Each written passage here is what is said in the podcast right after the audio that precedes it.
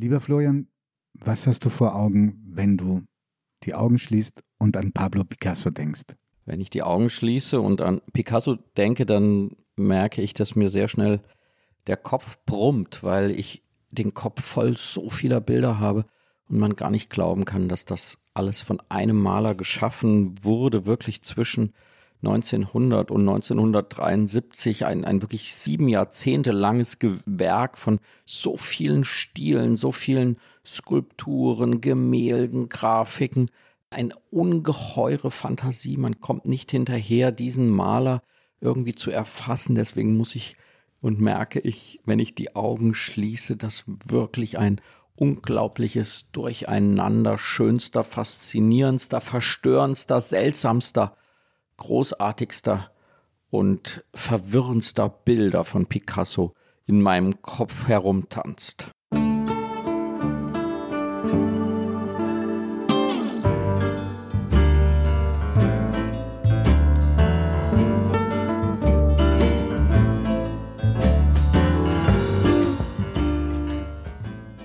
Augen zu. Der Kunstpodcast mit Florian Illies und Giovanni Di Lorenzo.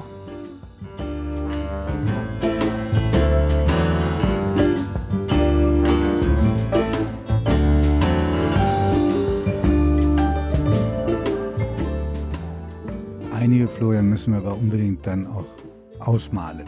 Im buchstäblichen Sinne, weil dazu sind die Bilder einfach zu schön. Mhm. Ja, natürlich. Ich merke nur, immer wieder kann man dann immer gar nicht glauben, dass das alles von einer Hand gemalt ist. Wir haben uns ja ein bisschen Zeit gelassen, um uns auf Picasso einzulassen heute. Und ich glaube, das liegt auch daran, dass man, also ich wirklich so einen Respekt vor diesem Werk habe, dieser Fülle, dieser Unterschiedlichkeit, dass es gut ist, dass wir ein bisschen Anlauf hatten, um uns heute dem wahrscheinlich wirklich ja der größten, vitalsten künstlerischen Energie des 20. Jahrhunderts zu widmen. Erstmal ganz herzlich willkommen. Wir freuen uns sehr, dass Sie wieder dabei sind. Wir freuen uns auch über die Unterstützung, die wir erfahren haben jetzt seit unserer letzten Folge, die sich ja Caspar David Friedrich gewidmet hat. So viele nette Reaktionen. Wir waren beide im Urlaub was macht jemand, der so kunstbegeistert ist wie du? Schaltet er bewusst ab oder liest er dann gerade über Kunst und Künstler etwas besonders Gutes?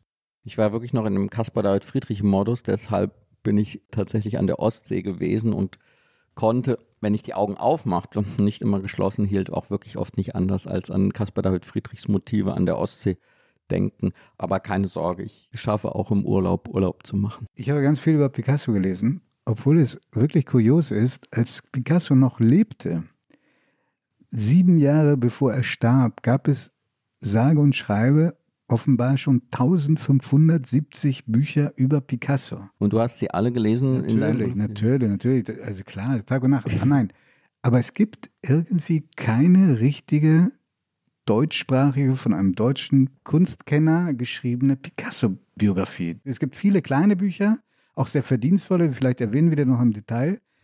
Aber so eine richtige Picasso-Biografie, geschrieben von einem deutschen Kunsthistoriker, die fehlt. Oder habe ich was übersehen? Wahrscheinlich wird man immer wieder zu dem zurückgreifen, einer dieser klassischen Rororo-Monografien von Wilfried Wiegand. Äh, das ist eigentlich am Ende das überzeugendste, schlüssigste und sehr präzise zusammengefasste Werk. Ansonsten gibt es den John Richardson, das ist der große anglosächsische Biograf, der sich sein Leben Picasso verschrieben hat und der nun gestorben ist vor ganz kurzem, bevor der vierte Band vollendet war seiner Biografie. Äh, man hofft, dass dieser vierte Band über das Spätwerk auch noch erscheint. Gibt es die ersten beiden Bände auf Deutsch, aber die sind jeweils schon sehr dicke Bücher und das dritte nur auf Englisch. Also man merkt, alle beißen sich an ihm die Zähne aus. Mhm. Du hast gesagt, der vitalste, vielleicht auch einflussreichste Künstler des 20. Jahrhunderts. Wir haben ja mit Superlativen nicht gegeizt bislang. ähm, wir haben es andere auch sehr, sehr hoch leben lassen. Vielleicht könnte man sagen, ich weiß nicht, ob du einverstanden bist, dass Andy Warhol war es vielleicht für die zweite Hälfte des äh, vergangenen Jahrhunderts, Picasso mit Sicherheit für, für die erste Hälfte. Ich neige auch ansonsten zu Superlativen bei Picasso und bei Caravaggio, wo wir uns auch gut, beide der, einig der, waren. Der ist eine Liga für sich. Äh, aber bei Picasso trifft es, denke ich, wirklich zu. Und er ist ja auch irgendwie das Sinnbild eines Künstlers, dem man irgendwie ein Genie zuschreibt, das irgendwo von einem Gott oder einem Planeten, einem anderen, sehr fremden, sehr weiten gekommen ist, der sprengt alle Maßstäbe, oder? Dieses Genie, was er so ausstrahlt, das wird natürlich auch durch diese ganz vielen Bilder, die man von ihm kennt, diese Fotografien äh, weiter transportiert. Sehr medienbewusst, schon damals gewusst, hat sich fantastisch inszeniert, hat auch wichtige Freundschaften zu Medienschaffenden geknüpft. Immer diese, diese sozusagen betonte Entspanntheit in den kurzen Hosen und diesen bretonischen gestreiften Hemden und immer diese ungeheuer schönen Schlösser, Häuser, in denen er wohnte und ein unglaubliches Arrangement aus seinen Skulpturen und Gemälden geschaffen hat und immer wieder Menschen dort eingeladen hat, sich fotografieren ließ in diesem, in diesem Ambiente. Und er hatte eben etwas ja, Kindliches immer bis zu seinem Lebensende in den späten Jahren. Und dieses war immer dieses Spielerische mit den Materialien, dass er einfach einen Fisch vom Mittagessen, die Fischgräte genommen hat und dann in einen Tonteller gedrückt hat, in weichen Ton und dann dadurch wieder die, die Fischform aufgenommen hat. An der Côte d'Azur. Ja, äh, also dieses, dieses Spielerische an ihm, das ist etwas, was ihn natürlich auch so jung hält, was sein Werk äh, so jung hält, was auch dafür sorgt, dass das ein Künstler ist, den wirklich Kinder kennen, weil sie eben wissen, dieser Mann hat mit einem Strich einen Dackel gemalt und er hat diese Friedenstaube gemalt und er hat aus einem Fahrradlenker die Hörner eines Ziegenkopfes gemacht. Also das ist auch in einem wirklichen Sinne ein Künstler für alle, für alle Altersgruppen, weil er eine Zugänglichkeit besitzt in manchen Werken eine Schönheit in dieser rosa und blauen Periode und danach natürlich in diesem ganzen Spätwerk nach 1945, das ist eine unglaubliche, brutale, sexbesessene, gewaltbesessene, schwarze Malerei. Da kommt was ganz anderes wieder zum Tragen. Also ich glaube, er ist gerade in dieser Fülle, erweitert er auch den Geniebegriff, den wir vielleicht für Caravaggio oder auch für Caspar David Friedrich auch anwenden können. Aber er ist es dann nochmal in einem ganz anderen Sinne und passt in diesem Extremismus auch ins 20. Jahrhundert, in das Zeitalter der Extreme, wie kein zweiter Künstler. Es wird sich vielleicht nicht überraschen, dass ich jetzt sage, lass uns doch ein bisschen auch sein Leben erzählen, weil das sehr viel aussagt, vielleicht auch über seine Kunst. Also er kommt 1881 auf die Welt. Bei denen, die wir bislang behandelt haben, die Künstler, die waren, sind alle ein bisschen später geboren, wenn man von den Renaissance- und äh, Barockkünstlern absieht. Also bisschen vor Lotte Laserstein und ein bisschen auch vor Tamara de Lempicka. 1881 in Malaga, was in der Zeit offenbar noch Alltag war, grausamer, todtrauriger Alltag war, dass von den Geschwistern wenige überlebt haben. Also der Bruder stirbt ganz früh, die in der Familie sehr geliebte Schwester stirbt im Alter von sieben Jahren an Diphtherie, nur eine Schwester überlebt und wird dann vor Picasso allerdings sterben in den 50er Jahren. Er selber ist der Sohn eines Menschen, der, glaube ich, gerne ein großer Künstler gewesen wäre. Nebenbei hat er Tauben und andere Vögel gezüchtet. Interessant, weil die Taube wird eine wichtige Rolle spielen in seiner Malerei, jedenfalls in einer bestimmten Zeit. Und er hat unterrichtet an verschiedenen Kunstakademien, die übrigens Picasso dann auch schon ganz jung besucht hat schon mit 14, also von frühester Kindheit unglaublich aufgefallen als guter Zeichner, künstlerische Ader entdeckt, vom Vater gefördert. Ihm ist wahrscheinlich auch eingeredet worden, dass er ein ganz großer ist. Der Vater hat sogar aufgehört, irgendwann zu malen, weil er gesehen hat, wie überragend die Kunst seines Sohnes war. Schon als 16-Jähriger malte er ein Ölbild, das auch ein 70-Jähriger vielleicht hätte malen können. Heißt Wissenschaft und Nächstenliebe. Du siehst perfektes Handwerk. Ich finde, du bist der Spezialist, ich finde sehr genrebehaftet noch, sehr realistisch. Man sieht eine kranke Frau, moribund, und an der linken Seite sitzt ein Arzt, der das Gesicht hat von seinem Vater. Das war wahrscheinlich auch eine Widmung an seinen Vater. Auf der anderen Seite sieht man eine Nonne mit einem kleinen Kind im Arm, also Symbol für das Leben, das dann irgendwie weitergeht. Das war, ich weiß nicht, ob du sehr viele auch von den Großen je gesehen hast, die mit 16 so eine unfassbare handwerkliche Fähigkeit schon hatten. Ja, ich glaube, das ist das Außergewöhnliche bei Picasso, dass man ihm auch nie beikommen kann mit diesem klassischen Vorwurf des Banausen an den Künstler, das kann mein Kind doch auch oder das kann der überhaupt wirklich malen. Das ist eben jemand, der ist mit 16 vollendet in einem handwerklichen Sinne. Das ist eine eine Perfektion, eine Könnerschaft in der Anatomie, in der Raumerfassung, in der eben aber auch schon in Wissenschaft und Nächstenliebe schon im Titel, auch in der Dimension, die er da absteckt. 16-jährige andere, denen wir auf der Straße begegnen, wenn man das vergleicht und, und sagt, ungeheuerlich, der ist da wirklich einfach vollendet.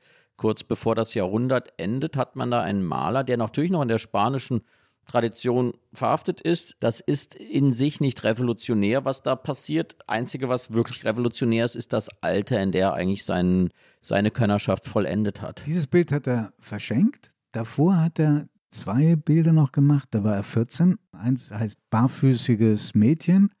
Das andere ist der Mann mit der Baskenmütze. Und das sind die einzigen Bilder, die er ein Leben lang behalten hat.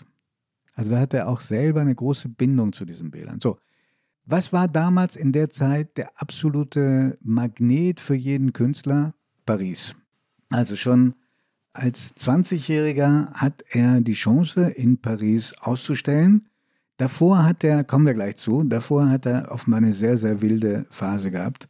Vor allen Dingen mit mehreren Künstlerfreunden, besonders mit einem, der den schönen Namen trägt, Carlos Cartagenas, der ein ziemlich tragisches Ende genommen hat. Ich weiß nicht, ob du das das kennst, also ich erwähne den nicht nur, weil es eine Anekdote ist, sondern weil sich dann gleich vier wichtige Gemälde auf ihn und seinen Tod beziehen. Cartagenas hatte eine Geliebte, eine furchtbar unglückliche Beziehung und versucht, diese Frau umzubringen, im Affekt. Das gelingt nicht, worauf er sich dann in den Kopf schießt und stirbt.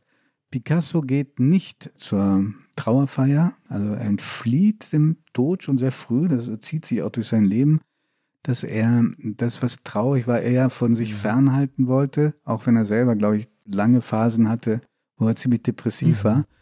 Malt aber vier Bilder, die fast was Religiöses haben in der Komposition, in der Anmutung, in der Farbgebung. Blaue Phase, du hast sie vorhin schon erwähnt. Und er geht auch weg aus Barcelona, nicht nur weil Paris so ein Anziehungspunkt war, sondern weil da die Feierei so exzessive Ausmaße angenommen hatte, dass er offenbar sagte, dann komme ich nicht mehr zum Arbeiten. Und Feiern hieß nicht nur trinken und mit Freunden zusammensitzen, sondern ich glaube in der Zeit auch so was alles, was ich gelesen und verstanden habe, auch Bordelle. Auch ein Motiv, die Frauen in Bordellen seiner schon frühen Kunst.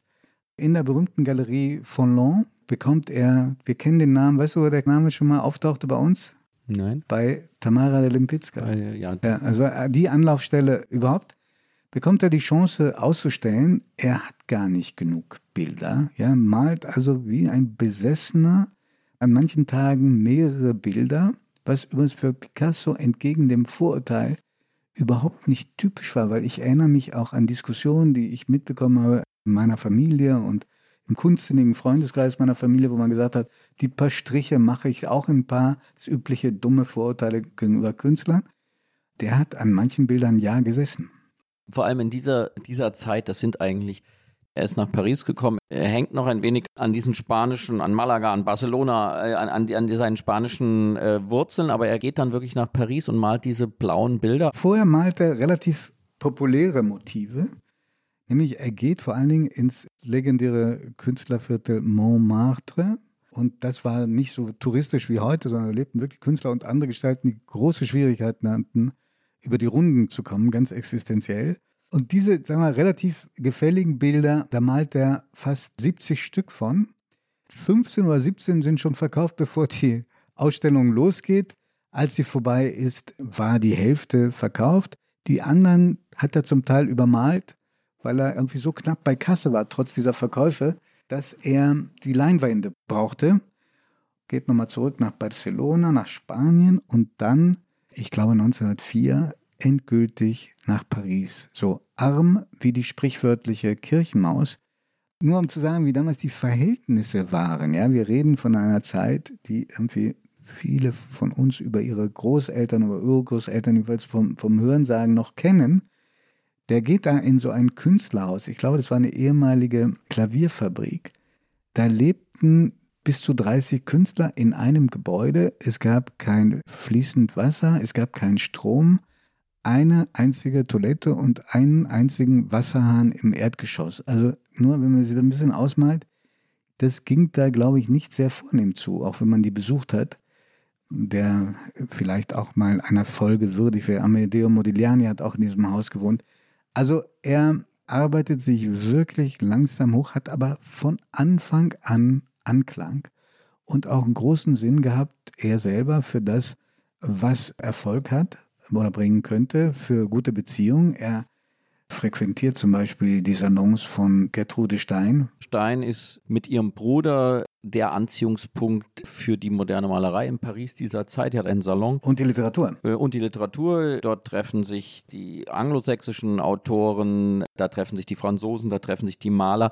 Und an ihren Wänden hängt jede Woche ein neues Bild. Also sie ist mit ihrem Bruder gemeinsam, sind sie die großen Sammler der Avantgarde und vor allem als Salondame sie mit ihrer Partnerin Alice Toklas so der, der Kernpunkt und sie entdecken eben sehr früh auch Picasso für sich und Picasso hat die Möglichkeit in diesem Salon sehr viele Schriftsteller und vor allem auch Maler kennenzulernen. Wenn ich einen Punkt anmerken darf, selbst dieses Genie Picasso kommt nicht ohne Anreger oder Vorbilder aus. Diese, diese von dir beschriebenen frühen Bilder aus diesem Paris der Revuen und Paris der Boulevards, da schaut er sehr viel Toulouse-Lautrec an, also den wir kennen von diesen Plakaten von Moulin Rouge und, und ähnlichen. Das ist etwas, was er sieht, was ihn inspiriert. Und was ihn inspiriert, ist sein spanischer Landsmann El Greco, den er auch liebt, den er sieht und diese überlenkten Figuren mit diesen Gebärden, diesen, diesen langen Armen, diese Bücklerin und diese anderen Bilder aus dieser frühen Zeit nach 1900, die sind auch in diesem El Greco Nachhall zu verstehen. Also das finde ich immer wichtig und schön zu sehen. Auch die größten Maler stehen selbst wieder auf den Schultern von anderen, die vor ihnen gemalt haben. Ja, aber es gibt ähm, offenbar zwei Künstler, die den allergrößten Eindruck auf ihn gemacht haben, wobei zwei ist falsch. Es gibt einen ganz bestimmten, nämlich einen, der vor allen Dingen als Impressionist heute noch präsent ist, nämlich Paul Cézanne. Genau, und er hat dann das Glück gehabt, ganz am Ende seines Lebens Picasso ein Haus zu besitzen, wo er auf den Mont Saint-Victoire, das Hauptmotiv von, von Cézanne, geschaut hat. Also Cézannes Wirklichkeitszertrümmerung und Neuzusammensetzung der Landschaft ist eine der ganz zentralen Inspirationsquellen für Picasso. Und das andere waren Masken unbekannter afrikanischer Künstler, die er bei einer Ausstellung gesehen hat oder in einer festen Ausstellung so in Paris, die offenbar unglaublich beeinflusst haben müssen. Und dann gab es die Freundschaft zu einem Künstler, und jetzt musst du leider kunstgeschichtlich schon ein bisschen was erklären, nämlich Georges Braque. Und die beiden gelten als Erfinder des Kubismus, die vielleicht einflussreichste Stilrichtung des frühen 20. Jahrhunderts. Ja, ich habe jetzt in der Vorbereitung für unseren Podcast nochmal Julius Meyer-Greve gelesen, einer meiner großen Helden als Kunstautor. Und der hat in dieser Zeit des Kubismus, als das gerade war, in diesem frühen 20. Jahrhundert sein berühmtestes Buch geschrieben, das heißt Entwicklungsgeschichte der modernen Kunst. Und da schreibt er über Picasso und über Prag und über den Kubismus und sagt, Picasso ist der Zerstörer, aber vielleicht werden spätere Jahrhunderte, also wir, auch einmal sagen, er ist der Erfinder des Neuen. Also die Zeitgenossen haben gespürt, mit diesem Kubismus, der da gerade stattfindet, bei Picasso und bei Georges Braque, passiert etwas komplett Neues. Und für die Zeitgenossen, vor allem die Konservativen, war es Zerstörung. Die Moderneren haben erkannt, dass hier was ganz Neues beginnt. Und der Kubismus ist etwas, man sagt. Einfach erklären, Augen zu, was der Kubismus ist. Wie sieht der aus? Warum überhaupt? Ja, warum ist wie bei allen großen künstlerischen Fragen eine, auf die es keine wirkliche Antwort gibt. Die springt da plötzlich aus diesem Vorbild dieser Malerei eigentlich, wenn überhaupt, eines Cézanne, der diese quasi in die Natur guckte und die Natur zu kubischen, quadratischen Pinselstrichen machte oder sie neu zusammensetzte, das zieht Picasso dann eine Stufe weiter, indem er den Menschen versucht von allen Seiten darzustellen und die Dinge von allen Seiten darzustellen. Und er sagt, es gibt nicht nur noch eine Perspektive, es gibt nicht nur eine Wahrheit, es gibt immer verschiedene Versionen der Wahrheiten. Das heißt, ich will die Frau von links, von vorne und von hinten sehen. Genau, das habe ich, glaube ich, die meisten, die uns zuhören und die Picasso schon mal ausgestellt gesehen haben oder in Reproduktionen, dass eine Figur einen anschaut und zugleich man das Profil von dieser Figur sieht. Sieht das Ohr und man sieht sie von vielen Seiten und diese absolute Verwirrung der Sinne, das ist es ja, es ist ja nicht, was wir sehen können, das wurde wirklich von den Zeitgenossen als absolute verstörende Revolution wahrgenommen, dass man der Maler mehr sieht als die Wirklichkeit und Natürlich zerspringen auch die Formen. Das ist etwas, was man dann eben in dieser Hochzeit des Kubismus 1912, 1913 auch dann mit dem Zerspringen aller Normen aller Gesellschaften vor dem Ersten Weltkrieg zusammengebracht hat. Also man sagt, die Malerei bildet das eigentlich vor. Das ist keine das alles auseinanderbricht. Es sieht ja auch aus, alles wie als wären es kleine Explosionen, in denen die äh, verschiedenen Trümmerteile eines Körpers vom Maler wieder irgendwie neu zusammengesetzt werden. Und das ist ein unglaublicher Wettkampf zwischen Braque und Picasso, man findet da sogar verschiedene Abfolgen, die Kunsthistoriker gefunden haben zwischen analytischem Kubismus und synthetischem Kubismus. Das vertiefen wir jetzt nicht. Das vertiefen wir nicht, um sie nicht zu langweilen, weil es auch für Picasso letztlich, ich glaube, er hätte nur, wäre ein wildes Gelächter ausgebrochen, wenn er diese ganzen Begriffe gehört hat, weil er war eine solcher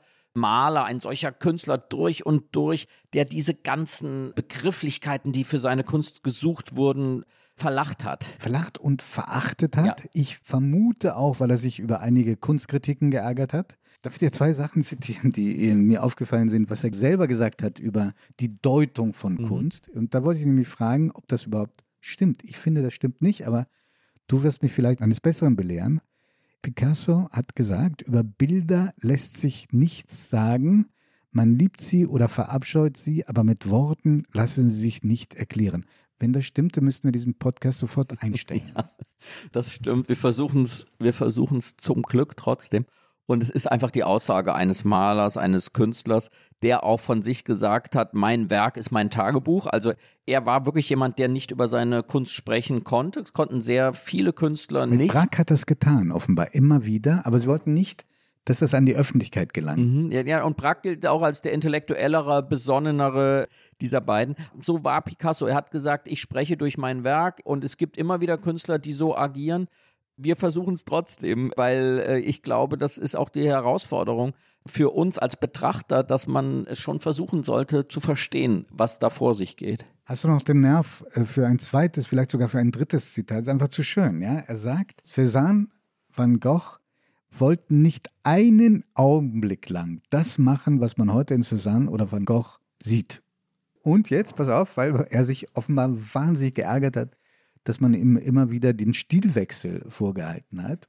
Schönes Zitat, was auch zeigt, in welcher Liga er sich sieht. Er sagt, Gott ist ja auch nichts anderes als ein Künstler. Er erfand die Giraffe, den Elefanten und die Katze. Genau genommen hat er keinen Stil. Er versucht immer neue Dinge. Das ist sehr schön. Nein, das ist, glaube ich, die einzige Kategorie, äh, mit der er sich messen lässt, mit, mit dem Schöpfer. Und als solcher begreift er sich. Und zugleich ist in diesem größenwahnsinnigen Zitat natürlich auch viel Wahrheit. Weil er will einfach sagen, all das bin ich. Und das ist, glaube ich, das, wenn man ihn anguckt, das ist eine, ich weiß gar nicht, was man für einen Begriff finden soll, wie ein Partisan zwischen Wirklichkeit und, und zwischen Fiktion und zwischen Erinnerung und was er gerade erlebt und zwischen das sind plötzlich Dinge zu spüren und zu sehen in seinen Bildern und dann wird es wieder plötzlich ganz abstrakt. Er hat sich wirklich mit aller Muskelkraft in seinem Werk gewehrt gegen jede Einordnung. Das fließt auch zwischen Skulptur und Grafik und Malerei und Zeichnung permanent hin und her und das ist eine unglaublich erregbare, empfindsame Natur, die permanent Einflüssen ausgesetzt ist und die immer wieder in Kunst umgesetzt hat. Und einer der größten, wenn nicht der größte Einfluss auf sein Leben waren die Frauen. Und ja. die Frauen spielen eine ganz große und zentrale Rolle für sein Werk. Zugleich auch seine, wie ich finde, jedenfalls finsterste Seite. Ja, nicht weil sie so oft wechselten, das ist eine private Angelegenheit und die der Frauen, sondern die Art und Weise, wie er sie behandelt hat. Ja, und ich habe zu diesem großen Thema unseren ersten Telefonjoker angerufen. Das ist Rosemaria Kropp, die Kunstkritikerin der Frankfurter Allgemeinen Zeitung, die genau zu diesem Thema forscht. Und ich habe sie gefragt, wie man diese Rolle der Frauen im Werk Picassos einordnen kann. Und die wir sehr verehren. Also zunächst mal ähm, denke ich, dass Picasso ohne Frauen nicht denkbar ist, ganz einfach als Person auch nicht und nicht als Mann in dieser Eigenschaft. Das künstlerische Schaffen, dafür hat er sie genauso gebraucht, im fast doppelten Sinn des Wortes. Und sie haben ihm natürlich große Inspiration geboten ähm, bei seinen virtuosen Stilübungen, so nenne ich das mal. Man kann fast so weit gehen, dass mit Einschränkungen, mit den wechselnden Frauen, den wichtigen Frauen in seinem Leben, die Stile auch gewechselt haben. Also ich glaube, dass er als, als junger Mann und noch ganz ähm, ohne Geld und an der Grenze zur Armut in Paris hat er bestimmt eine große erotische Ausstrahlung gehabt. Dann wurde er ja relativ schnell ja bekannt, berühmt. Ähm, das mag auch eine gewisse Anziehung ausgeübt haben. Und des Weiteren könnte ich mir vorstellen, dass die Frauen doch auch angelockt waren von dieser Prominenz auch. Also es wird zwar immer wieder behauptet, dass es seine Person dann gewesen ist. Genie, das Wort fällt immer wieder. Aber wirklich glücklich geworden sind sie, soweit ich das sehe, nicht mit ihm. Wenn du erlaubst, ich finde, sie geht noch sehr milde um mit ihm. Ja, die Verehrung für den Künstler spürt man bei ihr und sie hält sich zurück, weil wir wissen, dass er wirklich mit den Frauen sehr schlecht umgegangen ist. Also, was offenbar für ihn typisch war, war die Forderung nach totaler Hingabe. Also begabte Künstlerinnen, eine Fotografin, avantgardistische, sehr politische Fotografin wie Dora Maar, die er gezwungen hat, ihre eigene Kunst aufzugeben. Die sollten sich ganz ihm widmen. Er hatte ja auch einen sehr einnehmenden Tagesablauf. Wenn er morgens aufstand, war er offenbar ungenießbar, oft auch in Melancholie verfallen. Zur Mittagszeit hat er dann angefangen zu malen oder zu zeichnen. Das ging bis spät in die Nacht. Da durfte man ihn auch überhaupt nicht stören. Und das war auch eine Zeit, in der ihm die Kinder, zu denen er offenbar liebevoll sein konnte, zeitweise jedenfalls, nicht in keiner Weise ablenken durfte. Und diese Form der Vereinnahmung, da habe ich mich gefragt, ob das zeitgebunden war an die damalige oder ob das heute noch bei dem einen oder anderen Künstler eine unausgesprochene Forderung ist. Es ist bei ihm ein sich wirklicher Extremismus. Wir hören das ja auch hier, wenn Rosemaria Kropp von diesem Gebrauchen spricht. Er, er brauchte sie, um sich künstlerisch zu entwickeln, aber er hat sie eben auch wirklich benutzt. Es fängt an eben um 1900 und es zieht sich bis 1970 durch, dass diese Frauen, mit denen er zusammen war, wirklich unter ihm litten. Und ich habe sie noch gefragt, ist das eigentlich, kann man davon sprechen, dass das eine Abfolge ist, eine natürliche Abfolge, dass eine Partnerin und eine Muse der nächsten folgt? Ist das sozusagen das, was man heute eine serielle Monogamie nennt oder nicht? Man kann vom Gegenteil einer seriellen Mon Monogamie sprechen. Ähm, es überschneidet sich. Er lebt also radikal die Überschneidung, wenn immer er, und ich sage es jetzt vorsätzlich etwas freundlicher, wenn der Reiz, der erotische Reiz einer Frau für ihn erloschen war, war die nächste schon da. Also das geht bis zur Dreifachüberschneidung, als er noch mit seiner Frau Olga Koklova verheiratet war, dann die sehr, sehr junge Marie-Therese Walter kennengelernt hat, die berühmt geworden ist über diese sehr runden, sehr teuren Gemälde aus den 30er Jahren. Und dann aber, als es die beiden gab, sich auch noch Dora Maar zugewandt hat. Dieser wirklich interessanten äh, Person, Frau, Fotografin und selbst auch Künstlerin. Sie hat ihn ja begleitet, als er Guernica 1937 gemalt hat. Sie war die Fotografin, die die Entstehung dieses äh, Werks äh, festgehalten hat. Und er hat sie porträtiert, auch immer wieder am Anfang in wunderschönen Bildnissen und dann in immer schlimmer und schrecklicher werdenden, aber künstlerisch natürlich hochinteressanten, also bis hin zu der berühmt gewordenen Reihe der weinenden Frauen, deren Prototyp sie zweifelsohne ist. Wobei den meisten Frauen ist das überhaupt nicht bekommen, um es ganz vorsichtig auszudrücken. Also ich zähle nur ein paar Beispiele auf. Ja, Olga Kochlova, Tänzerin, die auch aufgehört hat zu tanzen für ihn. Also sie war bei dem weltberühmten Ballet Russe. Die hatte Warnzustände, starb dann an Krebs. Dora Maar an Depressionen, also ich starb in großer Armut am Ende, in Bedeutungslosigkeit und Depression, war selber mal eine ganz, ganz tolle Fotografin. Man kann das Werk auch heute noch sehen. Marie-Therese Walter die zeitgleich mit Olga Kochlofa eine Beziehung zu Picasso hatte, die erhängte sich nach dem Tod von Picasso in einer Garage in Antibes, wo Picasso ja auch gelebt hat und gearbeitet hat. Und seine letzte Frau, die er geheiratet hat, als er schon 80 war, 36 Jahre jünger, die erschoss sich in einer Garage 13 Jahre nach dem Tod Picassos und am Tag einer Ausstellungseröffnung mit Werken von Picasso. Also man kann nicht sagen, dass das eine besonders tolle Nachwirkung war an dieser Beziehungen, dieser offenbar nicht nur possessiven, sondern auch unglaublich destruktiven Beziehungen. Tolle Frauen, also alles, was man über sie weiß, das waren faszinierende, begabte, hochsensible Menschen.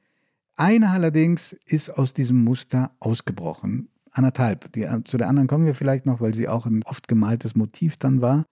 Und zwar Françoise Gillot. Die fasziniert mich sehr. Die hat er kennengelernt, als sie 22 war, Picasso schon 62. Also übrigens, das ist auch ein Punkt. Je älter er wurde, desto größer wurde der Altersunterschied zu den Frauen, mit der er zusammen war. Ich glaube, heute, ich weiß nicht, wie es in der damaligen Zeit war, würde er auch hin und wieder Probleme richtig mit dem Gesetz bekommen.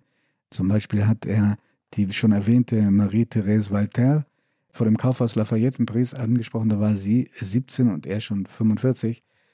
Diese Françoise Gillot, die war lange mit ihm zusammen, hat zwei Kinder mit ihm gehabt, die berühmte Paloma Picasso und Claude. Und die hat ihn verlassen. Das war offenbar die einzige Frau, die ihn verlassen hat im Jahr 1953 und auch das ist ihr zunächst nicht gut bekommen.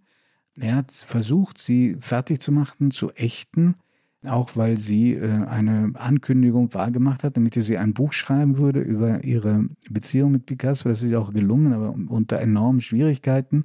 Er hat ihr gesagt, du wirst nur immer an mich gemessen werden, du wirst nichts eigenes hinkriegen. So war es aber nicht. Sie hat dann wieder angefangen zu zeichnen und zu malen und hat dann auch nochmal sehr glücklich offenbar geheiratet, einen amerikanischen Virusforscher.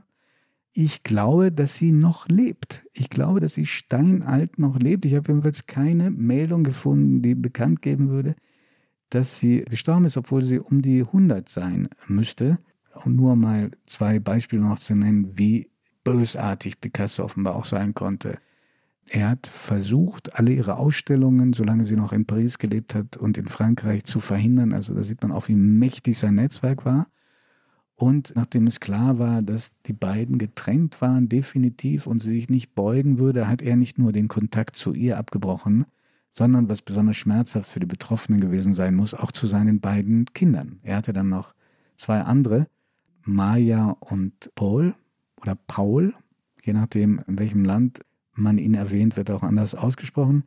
Und trotzdem sagt diese Frau, diese Françoise Gillot, sagt, es war die wichtigste, intensivste und wirksamste für sie, auch für ihre Entwicklung, Beziehung ihres Lebens. Das hat sie vor zehn Jahren noch verraten, den Kollegen des Magazins der Süddeutschen Zeitung in einem fulminanten Interview und hat gesagt, die Beziehung zu einem mittelmäßigen Menschen, die zerstört dich genauso, aber es dauert länger. Was sagst du, Florian? Ja, es ist, ich glaube, wir kommen ja immer wieder an den Punkt, wir hatten das schon bei einigen der Künstler und Künstlerinnen, über die wir gesprochen haben. Man, man steht dann doch oft mit großem Erstaunen über diese künstlerische Feinfühligkeit, über diese ästhetische Sensibilität und diesen, ja, brutalen Umgang mit den Partnern, mit der Familie, mit der totalen Wunsch nach Unterwerfung aller unter sein eigenes Genie und, und Künstlertum.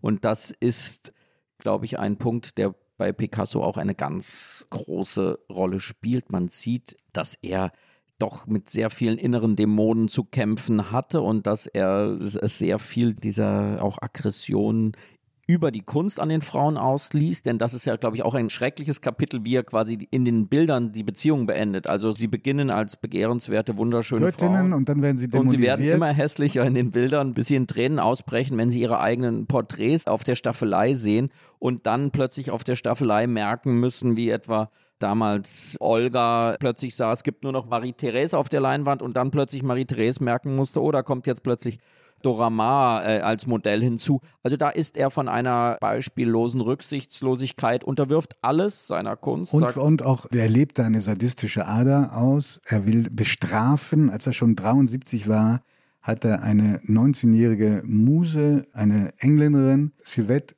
David, und die ist deswegen in die Kunstgeschichte eingegangen, weil er sie innerhalb kürzester Zeit, ich glaube innerhalb eines Monats, 50 Mal gemalt und gezeichnet hat Und zwar immer mit einem Pferdeschwanz. Und dieser Pferdeschwanz hat dann die Haarmode lange beeinflusst in ganz Europa. Ja. Das Sadistische kam daher, dass er offenbar mit dieser Beziehung, von der man nicht weiß, ob sie nun eine platonische geblieben ist oder nicht, Françoise Gillot treffen wollte. Und, und die Bilder selbst, das ist dann eben immer das Merkwürdige. Diese Bilder, die da entstehen, sind eben wirklich ganz bedeutende Bildnisse, wunderschöne Bildnisse eines ganz eigenen Stiles. Denn das ist das Verrückte. Wir, wir sprechen ja von Picasso als einem Künstler, der, wir haben gesprochen, wir sagen, die große Bedeutung liegt in der ersten Jahrhunderthälfte, aber er hat eben 1945 noch 30 Jahre äh, weitergemalt und es ist sehr kurios fast zu sehen, wie immer wieder die Galeristen oder die Kunsthistoriker versuchten zu sagen, das ist jetzt das Spätwerk. Das hat man dann zu den 50er Jahren gesagt, oh, aber er lebte immer noch und er malte immer noch. Dann sagte man, oh, die 60er Jahre sind das Spätwerk. Und ich habe dann gerade gesehen, im, im Jahr meiner Geburt 1971 hat er die ungeheure Anzahl von 200 Gemälden gemalt und 68 Skulpturen und glaube ich äh, nochmal 100 Druckgrafiken. Also er hat dieser Todesangst, diesem Alter, das ihn bedrückt hat, hat er eine unfassbare Menge an Werken entgegengesetzt. Er war ein besessener Arbeiter. Diese Werke sind künstlerisch hoch umstritten. Da, da gibt es, glaube ich, objektiv viele Schwache darunter. Aber man merkt mit dem zeitlichen Abstand zu diesem Spätwerk, auch da gibt es ganz große Meisterwerke der Malerei. Bis zum Schluss. Also, obwohl die zeitgenössische Kritik eben sagte, nein, das Spätwerk taugt nicht mehr so viel. Wenn du es mit einigem Abstand siehst, ist es genau das, was du gerade sagst. Herausragende Kunstwerke sind in jeder Phase seines Lebens entstanden. Wir müssen über ein Bild noch sprechen, über das Bild Guernica Ja. von 1937. Das Leid ging dann weit über den Tod Picassos hinaus, der 1973 in Südfrankreich gestorben ist. Zum Beispiel ein Enkelkind hat sich umgebracht, nachdem er nicht zugelassen war bei der Begräbnisfeier. Das muss man sich mal vorstellen. Ja? Also über den Tod hinaus geht das Leid weiter. Äh, Familie komplett zerstritten. Warum? Weil er ein enormes Vermögen dann hinterlassen hat. In Fonds sind das Milliarden Und kein Testament. und kein Testament und in Euro umgerechnet, wir reden von der damaligen Zeit, ein Vermögen von ungefähr 700 Millionen Euro und beileibe nicht nur Bilder, sondern auch Immobilien. Er war geschäftstüchtig, weswegen er sich von seiner russischen Frau auch nie scheiden lassen wollte, weil er damals eine Heirat geschlossen hatte, einen Bund fürs Leben geschlossen hatte, ohne Gütertrennung. Und erst als sie, als Olga starb, hat er dann seine letzte, wirklich langjährige Gefährtin dann, Jacqueline Rock, geheiratet. Da war er 80 Jahre alt. Florian, was ganz toll wäre, wenn wir auch nochmal über den politischen Pablo Picasso reden würden. Ja, das ist nie im Fokus seines Werks, nie im Fokus seiner Interessen. Er wird später Kommunist, aber selbst die Kommunisten haben ihm es nicht wirklich abgenommen. Er hat in beiden Weltkriegen nicht gekämpft. Er ist in beiden Weltkriegen in Paris gewesen, im Ersten Weltkrieg und im Zweiten als Spanier musste er nicht kämpfen. Anders als Georges Braque, der in den Krieg gezogen ist. Ja, sein und Freund. von ihm sind keine wirklichen zentralen politischen Aussagen überliefert, aber 1937 malt er nicht nur ein politisches Bild, sondern fast das politische Bild der 30er Jahre. Vielleicht das bekannteste bis heute. Ja, und das trifft ihn eben und da sieht man eben, dass er eben doch auch bis zum Lebensende ein, ein Spanier geblieben ist, ein Baske geblieben ist. Es ist der spanische Bürgerkrieg und die deutsche Luftwaffe bombardiert die Stadt Guernica. Und dieses Leid der Menschen, diese Zerstörung. Unterstützung darf man nicht verschweigen, auch italienischer Kampfflugzeuge.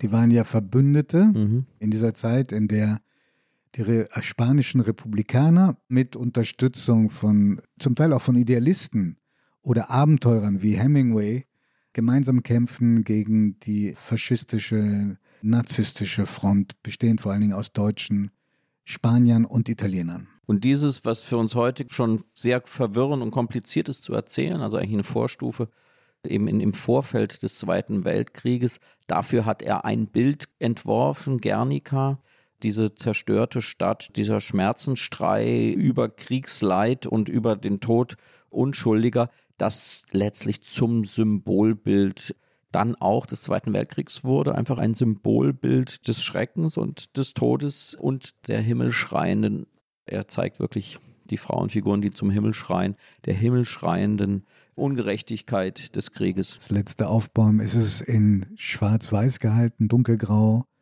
weiß und er malt auch ein anderes Symbol, was dann in der politischen Bewegung eine Rolle spielt, Tauben. Ja, wir sprachen eben darüber, welche große Rolle die schon spielten für seinen Vater. Also für den kleinen Pablo Picasso im Vaterhaus sah er den Vater die Tauben malen, er malte sie und das ist, sicherlich auch ein, ein Motiv, das dann zu seiner ungeheuren Popularität beigetragen hat. Diese gemalte Friedenstaube, diese schematische, die er dann auch noch selbst oft variiert hat. Aber diese Weltausstellung gezeigt wurde, genau, also ausgestellt wurde. Ja. Wie, wie, bereits schon Guernica auch bei der, einer Weltausstellung eben in den 30ern und dann die Taube ebenfalls. Und das sind sozusagen Bilder, die kann man im weitesten Sinne politisch nennen, aber er ist ich würde sie eher als einen dem Humanismus verpflichtet. Es geht da nicht um irgendwie eine politische Positionierung, sondern eigentlich eine sehr aus der künstlerischen Sprache gefundene. Und das unterstreicht nochmal sein Genie. Es gelingt ihm für absolut widersprüchliche, heterogene Situationen Symbolbilder zu finden, die den Moment und sogar das Jahrhundert überdauert haben. Wobei er bereits 1944 der Kommunistischen Partei Frankreichs beitritt. Er bleibt Kommunist bis zum Tode, wenn auch ein hin und wieder unbequemer. Er legt sich mit der stalinistischen Nomenklatura an. Er protestiert auf seine Weise gegen den Einmarsch der Sowjets in, in äh, Ungarn 1956. Aber er bleibt dabei, wird auch verehrt, in der Linken nicht immer verstanden. Und ganz wichtig, obwohl Spanier durch und durch und nicht Besitzer eines französischen Passes, weigert er sich nach der Machtübernahme Francos zurückzugehen in sein Heimatland. Er wird bis zu seinem Tod nicht mehr spanischen Boden betreten, weil der Frankismus ja erst 1977 endet. Auch tragisch. Er hat einmal versucht, den französischen Pass zu bekommen. Das haben sie ihm damals verweigert, weil er irgendwie als zu links, als Störenfried galt. Das hat er seitdem nicht mehr versucht und er blieb eine Art Staatenloser in Frankreich. Werbung. Liebe Hörerinnen und Hörer, kennen Sie schon das Kunstmagazin der Zeit? Mit der Weltkunst erleben Sie jeden Monat die schönsten Seiten der Kunst. Sie wollen das Magazin unverbindlich testen? Dann bestellen Sie Ihr persönliches Kennenden-Exemplar gratis unter www.zeit.de/weltkunst-podcast.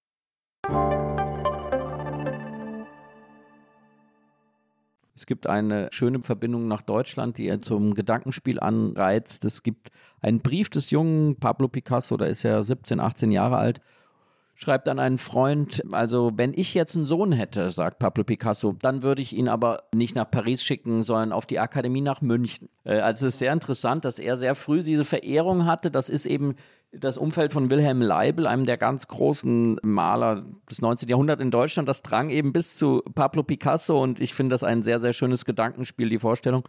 Picasso wäre eben nicht nach Paris gegangen, sondern hätte sich in München angesiedelt und hätte von München, Berlin aus sozusagen die deutsche Kunstgeschichte auf diese Weise umgeworfen, umgewirbelt, in Aufruhr gebracht, wie er das mit der französischen getan hat. Er hat aber, um das Deutsche zu erzählen, an ihm ganz früh Bewunderer in Deutschland gefunden. Das ist ganz auffällig, weil es war wirklich das radikalste, modernste, was man sich vorstellen konnte.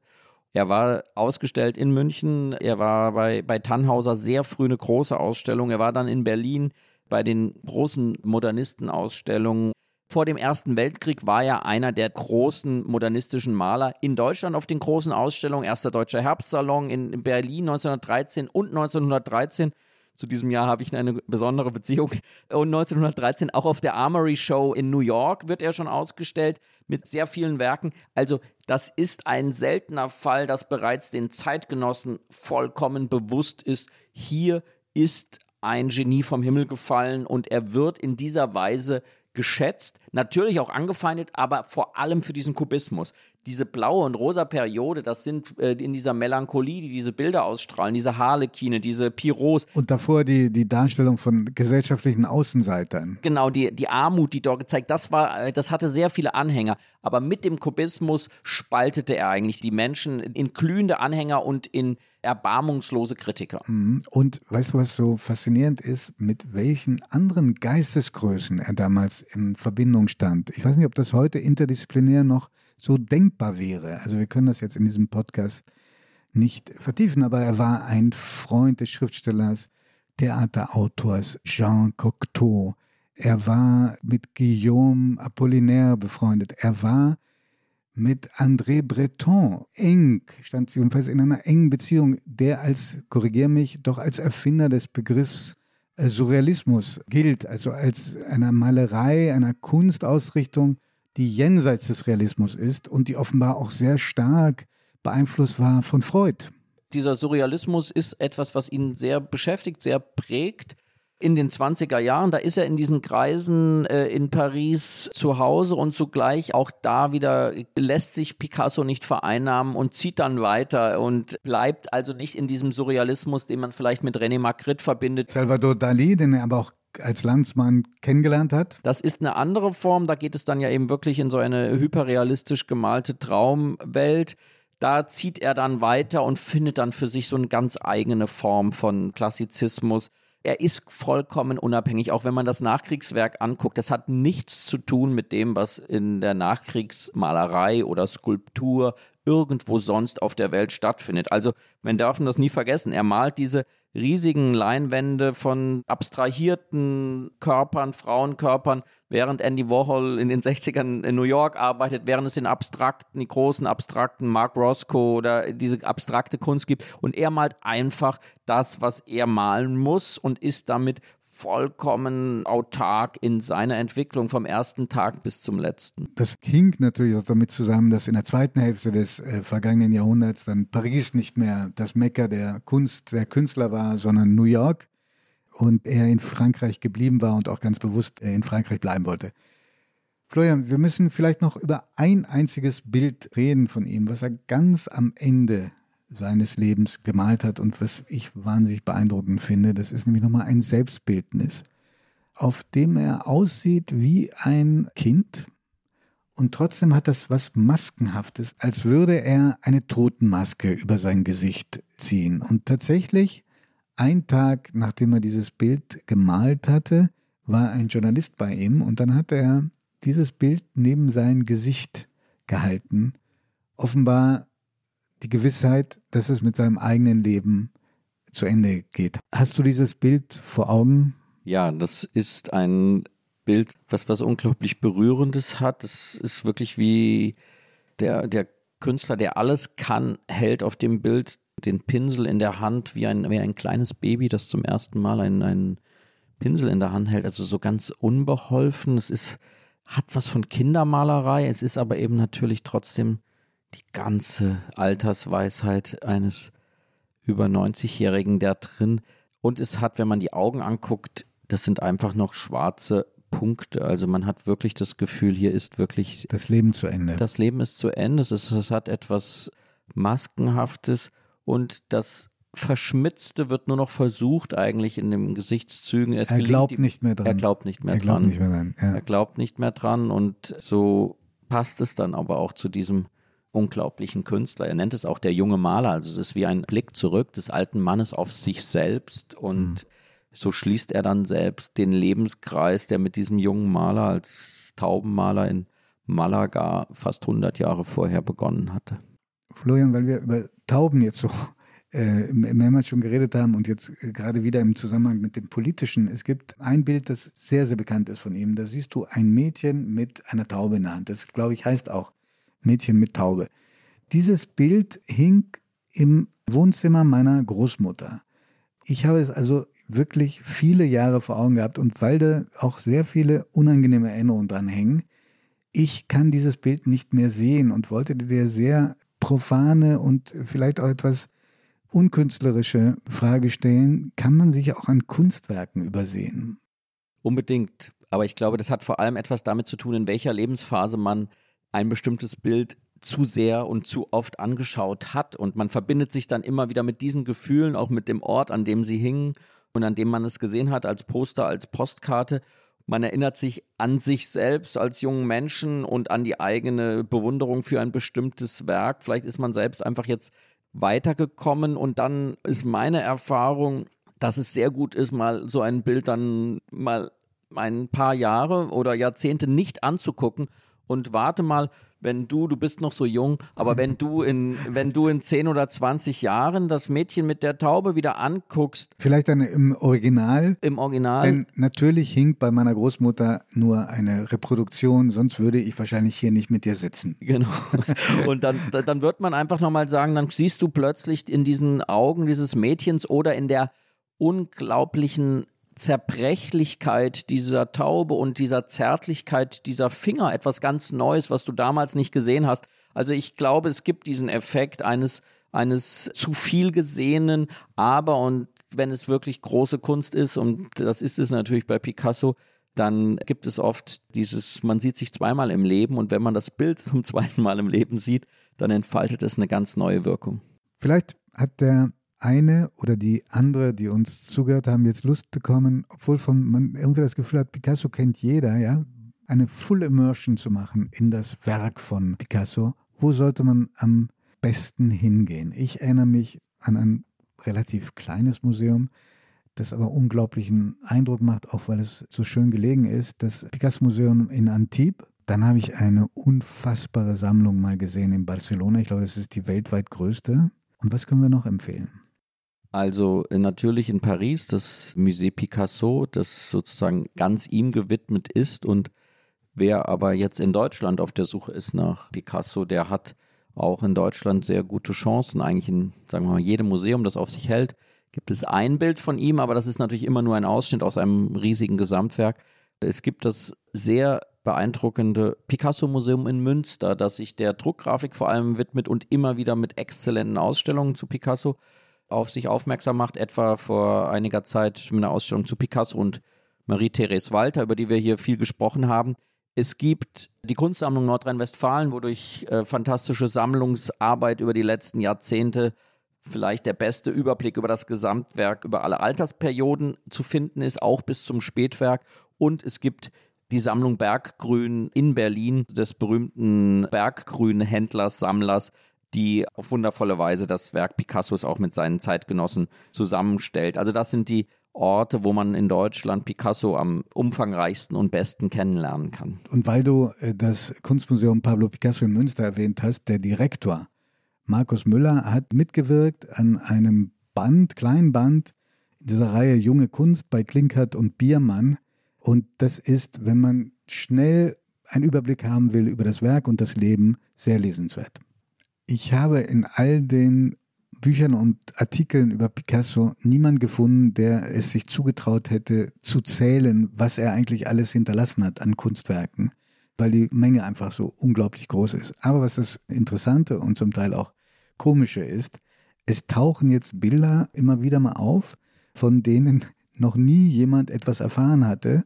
Eine umfangreiche Sammlung hatte offenbar ein Mensch, der als Elektriker bei Picasso tätig war, der mit seiner Frau über 200 Bilder gehortet hatte, angeblich Schenkungen. Das hat ihm aber das Gericht, dem Elektriker, nicht geglaubt, weswegen er eine Gefängnisstrafe bekommen hatte. Die Bilder sind dann jetzt wieder im Umlauf. Ja, aber das Schöne ist, bei diesem Genie gibt es so gut wie keine Fälschungen. Also das ist eben auch das Faszinierende. Es tauchen zwar immer wieder Bilder auf, weil er 50.000, 60.000 Kunstwerke in seinem Leben geschaffen hat, ist es klar. Es ist eine nicht zu bezwingende Anzahl aber ich glaube, er ist nahezu unfälschbar. Florian, wir sind am Ende und freuen uns auf die nächste Folge. Da wird es um eine nicht nur in Norddeutschland hochverehrte Künstlerin gehen. Wir widmen uns Paula Modersohn-Becker und werden auf eine Frau und Malerin schauen, die auf eine ganz eigene und eigentümliche Weise ihre Umwelt und ihre Mitmenschen erfasst hat und wir würden uns sehr freuen, wenn Sie auch in 14 Tagen wieder zuhören, wenn es heißt Augen zu. Tschüss, bis denn.